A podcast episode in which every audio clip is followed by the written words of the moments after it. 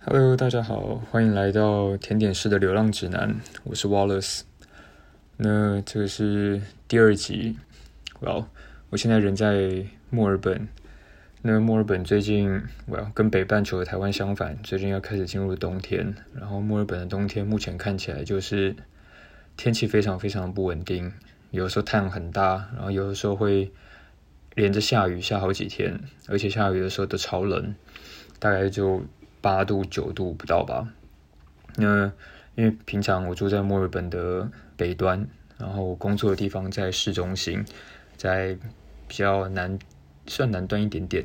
然后所以上班的时候骑脚踏车，然后有时候下雨就会超级痛苦，因为你要披着雨衣，然后淋着雨，然后在那个路上前进这样。因为呃平常搭电车的话要转车干嘛的，会 会有点麻烦。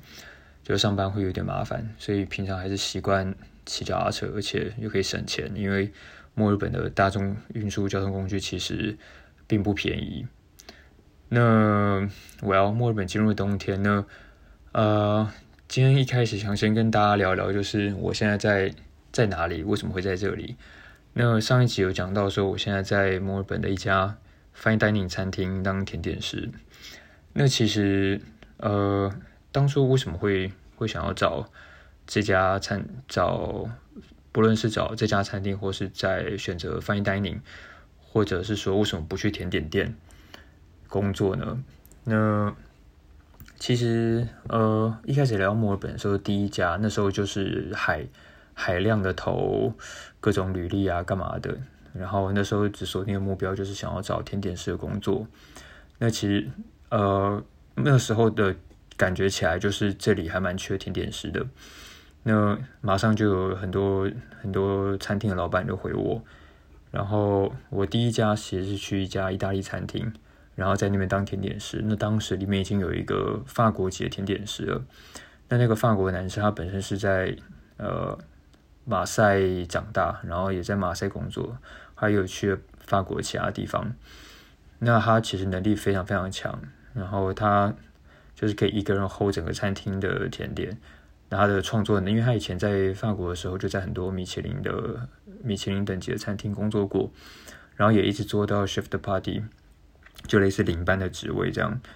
所以说那时候那家餐厅几乎一堆甜点都是他开发出来的。那呃，我觉得我那时候也在他身上学到很多。只是那时候其实我才在那家餐厅工作不到两个礼拜吧。然后就收到现在工作这家餐厅的那个的回信，就说他们都有兴趣想要找我去面试，然后我就说 OK，然后就去了。那现在这家餐厅基本上在当时的那个情境底下，对我来说是一个梦想中的梦想中的工作吧，就是觉得啊非常非常非常等于说算是业界最好的餐厅吧。也不能说最好，但是反正是我觉得看起来我最想去的地方。那那时候反正去了之后，然后很喜欢这边环境，就留了下来。那现在回头再看，就是让我会想要留下来的，其实几个原因。最大的是，呃，这里的主厨跟还有一副主厨，他们是 Noma 出身的。Noma 就是大家不知道大巴有没有听过，就是在北欧，在丹麦有一个非常非常有名的餐厅，那连续在 World Fifty Best 里面，呃，蝉联第一名，蝉联不知道多少年了吧，反正有点像是餐饮界的天花板那一种。那他们善于创造的，就是呃，类似现在很流行的叫做北欧料理，那就是用当地的素材，然后用很多发酵。然后很多独特的嗯腌制吗？还有很多他们自己独创的料理方式，然后制成一个脉络。那呃，我们主厨跟副主厨都来自他们过去都在 Noma 工作过几年，然后所以我觉得在他们身上应该是不是可以学到很多东西。那这个这件事情在最近特别特别有体悟吧，因为现在在这家餐厅工作大概。五个多月，然后，呃，因为像我自己有买那个 Noma 的食谱，那我买的那一本是叫做 Noma 二点零，因为它出过第一本，然后现在这个是第二本，然后这阵子这阵子再看一看之后，就觉得哎，上面怎么那些东西跟我平常在做的东西这么像？因为像呃，我们平常会用到很多像刚刚讲到的发酵，那不管是发酵香菇、蔬菜，然后或是其他呃各式各样的调味调味料干嘛的，那这个东西都在 Noma 食谱上就是会看到，只是你当初在那个食谱书上看到的时候，没有什么特别的感觉，然后但是你真在做的时候，那这个就会呃。就会有很深很深刻的印象吧。那这个东西基本上，呃，就是我为什么会想要在这家餐厅工作的原因。因为，嗯，并不是说这里的甜点真的多厉害，或是之类的，而是说，呃，如果以我来说的话，最后我想要我想要达成的目标，或是我想要做的事，其实是开创更多的甜点风味吧。那其实，在过去在甜点甜点几家甜点店工作之后，或是看久了之后，你觉得其实，嗯，好像玩来玩去差不多就是那个样子。那但是在食物的风味上面，其实应该可以有更多的突破。那我觉得在这边其实每天都算是学到很多新的东西吧，因为而且这些东西基本上都不是我们甜点在处理的，都是比如说。呃，比如说我从冷台开胃菜那边，他们在做的料理，就是看到很多他们调味的技巧，或者他们创造风味的技巧，觉得超酷啊。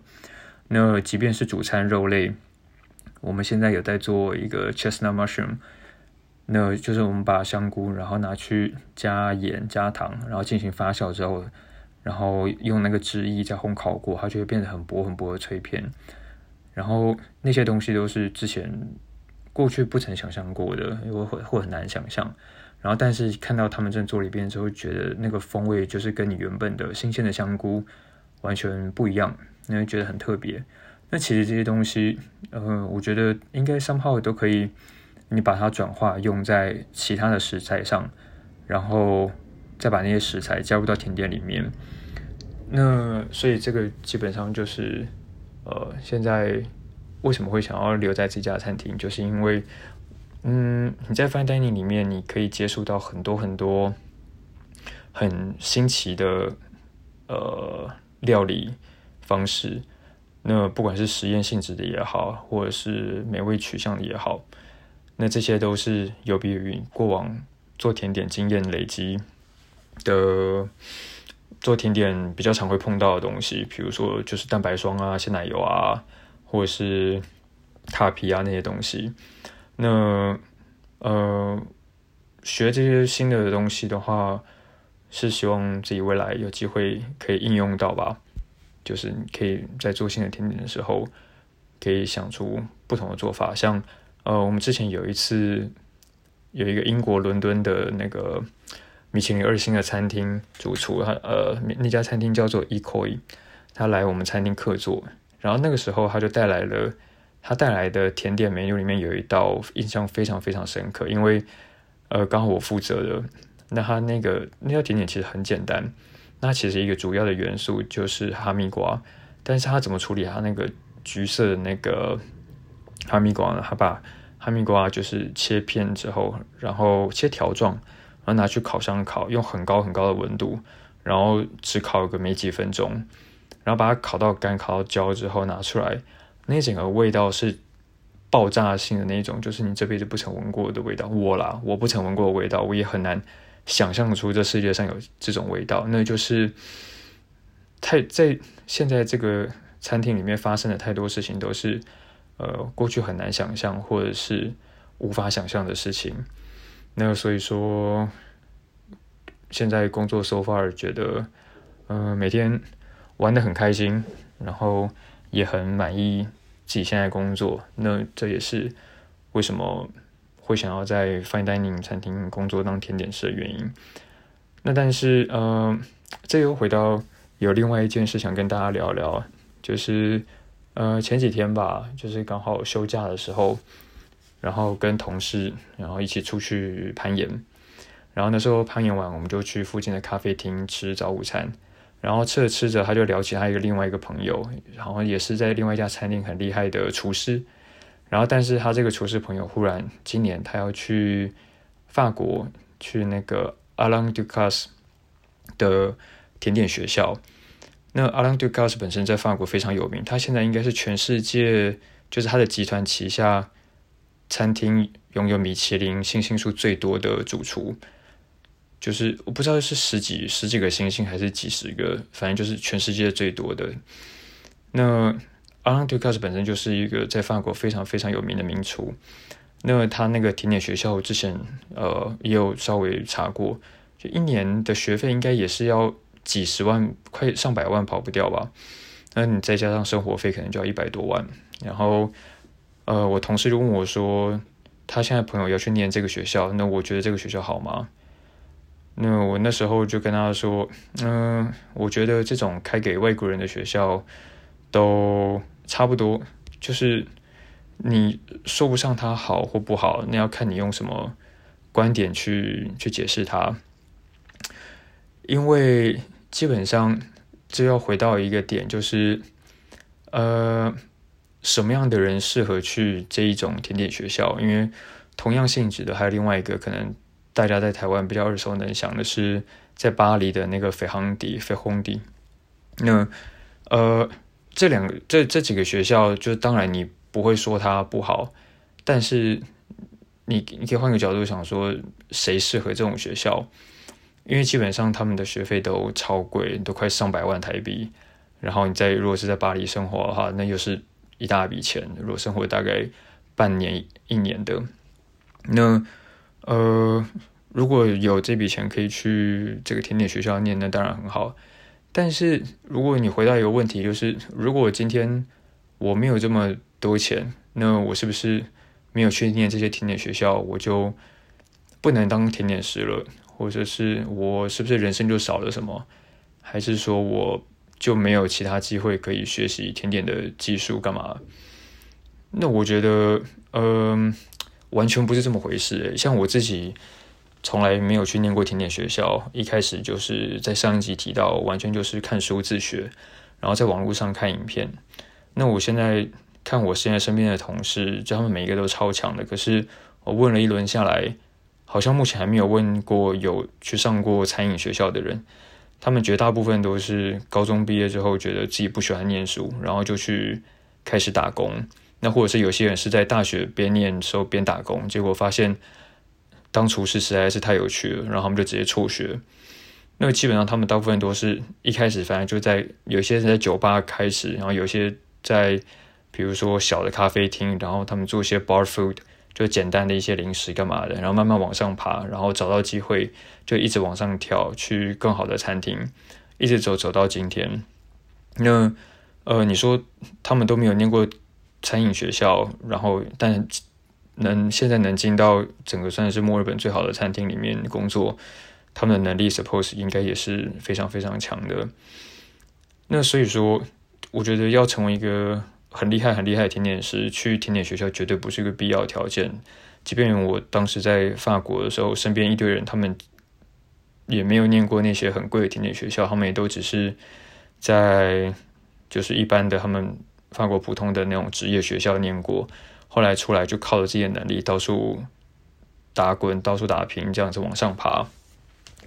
那所以话说回来，如果如果自己手上没有那种那么多钱的资源去念，比如说巴黎的甜点学校啊，或者法国其他那些一年要上百万的甜点学校的话，那怎么办嘞？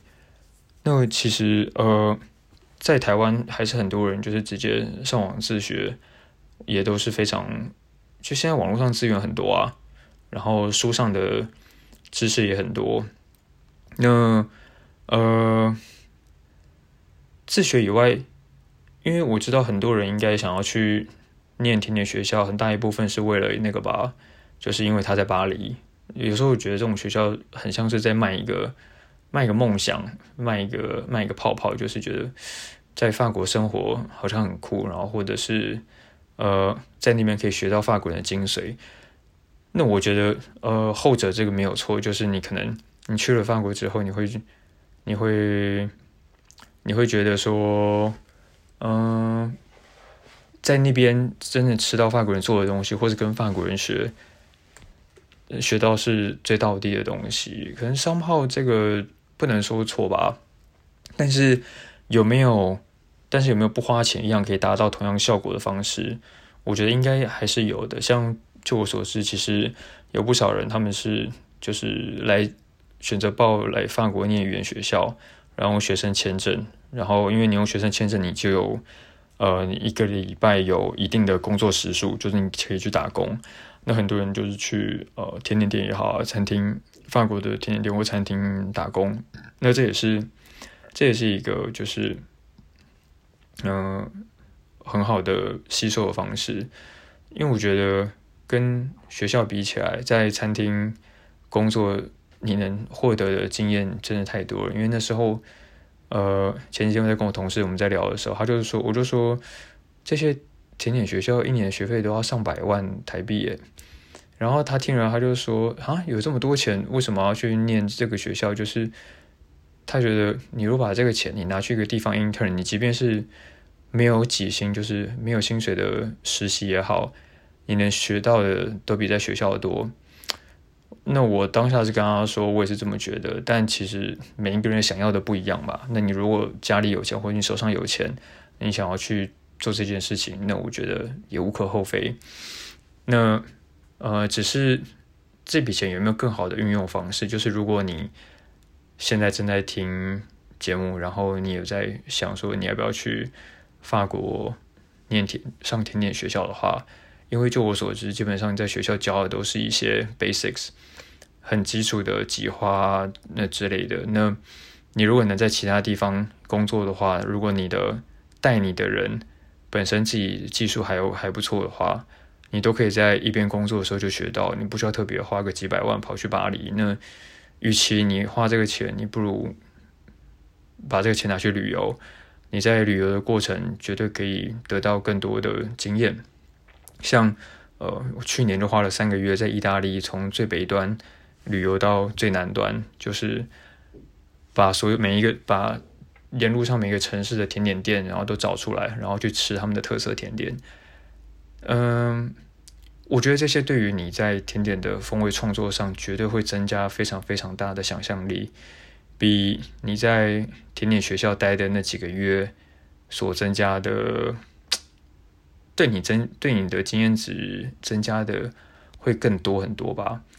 因为我觉得甜点的创造是很强大，依赖你的想象力上面的。如果呃你需要吃过很多好吃的东西，或是很特别的东西，他们才会进入你的创作的元素里面，才会打开你对于这个世界的认知。至少我那时候去意大利玩的时候，我觉得真的是觉得人生太值，就这一段太值得了啦。就你如果有一笔钱的话，就是。其实有其他更好的应用方式。OK，前面聊到的，呃，基本上是最近的一些感想，刚好跟同事聊天。那接下来就要开始进入到，呃，之前的那个故事分享。All right，嗯，我们上一次聊到一开始接触甜点，是因为那时候在台大农学院选修那个可可学，然后第一次尝到就是。从可可生豆开始研磨，然后自己做成的巧克力，那时候吃下去觉得那个滋味实在是整个在你小宇宙里面爆炸，就我靠太好吃了吧！然后所以就是在心里一直种下一个小小的甜点种子，然后等到某一天，然后就发芽。那时候刚好因缘际会之下，就是在找到巴黎的一家甜点店的工作，然后那时候就搭了飞机过去。然后一路闯关之后呢，终于入境了法国。那我一开始去的巴黎的第一家甜点店呢，它是它在巴黎的西北端，它是比较靠近蒙马特那边。那个像我那时候住的时候是住在西南端，比较靠近呃，比较靠近那哪里啊？商兵院，然后第十五区。那我们的甜点店基本上呃，像在我们甜点店它的品相其实算是非常非常多的，应该平常固定的就会有十几十几种吧，快二十种。然后，呃，我们甜点店里面就基本上会有那时候甜点室有多少人啊？大概十五十五个人左右吧。然后分成两班。那那时候主厨他主厨超大一只的，然后还蛮帅的。那他之前他有参加过那个 MOF 竞赛，然后那时候差点拿到 MOF 吧。MOF 就是法国的最佳工最佳工艺师。那他是。呃，一个分很多很多阶段的竞赛，就是你要花很多很多钱去去准备的一个很有挑战性的职人竞赛吧。那但这就是法国的一个传统，就是对于各种手工业的尊重，还有手工业很很珍贵的一个资产吧。那呃，那时候刚进去的时候，就是主厨一个人底下呢，会有几个叫 responsable，就有一点类似，就是。领班的感觉吧，就是他们会负责带人。然后那时候我们里面有几个领班，他们都超级年轻的，但都还蛮帅的，都是都是白人，就金发碧眼那一种。那他们后来才问一下，他们都超年轻的，都概大概才二十一岁左右，或二十一岁以下。那呃那时候几个领班就带着我们十几个人，那那我们十几个人基本上分早晚班。那早班是从早上六点。开始一直到下午两点，那晚班的人是从呃中午十二点开始到晚上八点。那我那时候是被排，一开始被排到晚班。那晚班的话，平常那时候生活早上就是反正先去慢跑，然后慢跑到塞纳河，然后再跑回来，然后洗个澡，然后做这个早餐，然后再搭地铁去蒙马特附近那边上班。那基本上我们一开始。进去每天早上，大家会做的第一件事情就是切草莓。那我也不知道为什么到哪里工作，好像永远跑不掉，就是切草莓这件事情。那我们一天那时候大概要切到上千颗草莓吧，因为像我们店里面做的品相算是蛮多元的，就是呃法国经典的几类，比如说第一个 Bucket West，就是我们叫巴黎布列斯特。那这个来源是。当初法国有一个那个脚踏车竞赛，刚好是从巴黎到另外一个法国地名叫做布列斯特之间的一个脚踏车竞赛。那那时候在布列斯特就有一个脚踏车店老呃，有一个甜点店老板。那他那时候好像为了要纪念这件事吧，所以他就用脚踏车轮子的造型研发出这个甜点。那这个东西基本上有点就像是甜甜圈形状的泡芙，然后中间横切一刀。然后上面里面挤入就是焦糖榛果酱，上面再点缀一些烘烤过的榛果，就超级好吃。这应该是我最爱的法国甜点。那巴黎有几间有在卖，那其中有一间我蛮喜欢的，是在我忘了那是哪一站，反正就是市中心那边，呃，在雷阿尔那边附近。然后它是一个巴黎老店，应该是现在整个巴黎最老的甜点店，叫 Store。大家如果喜欢的话，可以去找来吃。那 我们除了卖 bucket press 以外，也有卖闪电泡芙 eclair，就是那种长条形的泡芙。然后还有卖另外一个，呃，蒙布朗也有。然后还有另外一个叫做 fraisier，fraisier 就是现在是他们经典的草莓甜点，就基本上各家甜点店都会卖。那呃，fraisier 组成基本上就是草莓，因为 frais frais 是法文草莓的意思。那这个 fraisier 它就是由草莓跟一些奶馅构成，奶馅就很多种变化了，每一家做不一样。有些的人是用那个卡士达酱加鲜奶油，那有一些会加不同比例的呃打发鲜奶油，或者是加白巧克力，就是各式各样看你的变化。那我们的就因为甜点品相非常多，然后所以每天早班的人一开始进来的时候，他们就会先把。呃，一堆要先准备的馅料先准备好，比如说像是比如说他们把泡芙的塔克先烤好，然后或者是把比如说草莓里面我们会有一层草莓果酱的夹心，那他们早上就做好，然后我们再来做。那基本上呃一开始去的时候印象最深刻就是，因为虽然说之前已经在我一开始是在师大法语中心学法文的。那虽然那时候已经学了大概有两年吧，应该有吧，就学了几年的法文之后，一直觉得自己好像法文的阅读还 OK，但是到那边餐厅就还是到厨房还是超级崩溃的，因为法国人讲话速度超快，就跟我们讲中文一样。那基本上法文很多连音，当他们全部连在一起之后，你就什么都听不懂。我一开始还觉得我的法文应该勉强还撑得下去，然后但是因为我平常看法文杂志，觉得嗯大概可以懂个六七成、七八成吧。但是到了那个厨房之后，就觉得自己像像个白痴一样，就是真的你什么都听不懂，然后你就只能用猜的，真是超级惨。就是你只能猜说现在这个时候大家在做什么，然后当主厨跟我讲话要我去干嘛的时候，他应该是叫我去切草莓吧。或是他应该是叫我去挤这个鲜奶油吧，那就是你就只能抓关键字。那有时候一个字都抓不到的时候，就真只用猜了。那还好，就是平常大部分的时候都会猜对吧？那但是中间还是会有时候会发生，就是真的猜错，然后你做错，然后就被骂。那有时候就真的很该怎么说呢？当下就很怄吧，或者是说。有时候你想要解释一些事情，但是你不知不知道怎么用发文，就是很流畅的讲的话，你就真的还是算了，然后你就也只能自己就是背黑锅那种感觉。那个当初另外一个印象很深，就是因为那个算是我第一次进呃专业的甜点店工作吧，所以所有的东西都才刚上手，然后那时候动作都比大家慢。就是所有人，因为我身旁就是基本上他们呃还蛮多都是那种高职呃高职的学生，有些在实习，那有一些是做很久，那有一些才刚进来，但每个人手速超快的。那比如切草莓，他们就刷刷刷两秒，可能就可以切五个十个，那我就会切很慢，所以那时候每天就一直天到晚听到他们用法文叫我阿雷阿雷 vid vid，就叫你快一点的意思，就是因为我们每天要做的甜点非常非常大量。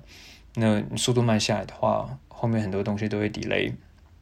那那时候，呃，除了领班之外，就是我平常会跟另外一个女生一起搭配。那她是阿尔及利亚人，然后她叫做艾米哈。那她是少数我在看到，就是她是年轻人，但是她上班都是包着头巾的，就她喜欢包一个白色的头巾，然后她长得就是真的很像中亚的中亚来的人。那就是眼睛非常非常大，然后眼睫毛超级长，然后皮肤超级白，然后但是他讲话就有一种法文的腔调，就是连一般的法文我都很难听得懂了，更何况他的腔调是有那个我不知道，我不确定那是不是阿尔及利亚腔，但 anyways 就是我真的是听不太懂。然后但是反正就是还是只能硬盯下去，就是跟他搭配，那他就会带着我说，他就他就叫我，他就说 Wallace，你现在去。呃，去把这个东西，去把那个塔皮擀平。我说，Wallace，你现在去切那个水蜜桃，你现在去切什么干嘛的？那平常最常就是跟他搭配，那有时候也会跟他一起聊天。但是我觉得基本上他人在那边算是还是不错的，因为跟其他其他法国人有时候个性蛮蛮叽歪，然后又很屁孩的。Amy 哈算是个性非常非常 nice 的，而且。算是比较有耐心的。那有一次，我们就是一起在挤花，帮现在有挤花的时候，然后跟他聊天，然后他就忽然说，walace 你有女朋友吗？”我说：“呃，没有啊。”我说：“那你嘞？”他说：“我偷偷告诉你一个秘密，我已经结婚了。”我说：“哈，你不才十八岁吗？”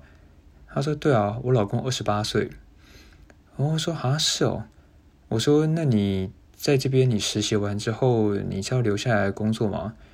他说：“嗯，他没有想要留下来，他比较想要就是当就是在家当个太太这样。”我想说，真的哦，因为想说这个这个这个年代，就是就是还有人是这种想法的，但是 I don't know，可能他来自比较比较比较传统的家庭吧。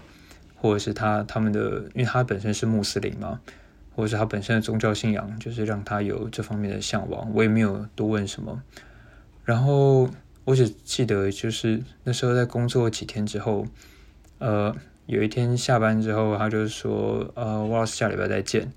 然后结果后来等休假回来之后，他就没来上班了。然后后来主后来主厨就忽然跟我说，瓦老师是不是你搞的？然后我就想说怎么了吗？我说艾米哈今天没来吗？他说他没来啊。然后就我后来才知道，看原来那至于艾米哈发生了什么事呢？我们就等下一集再说喽，拜。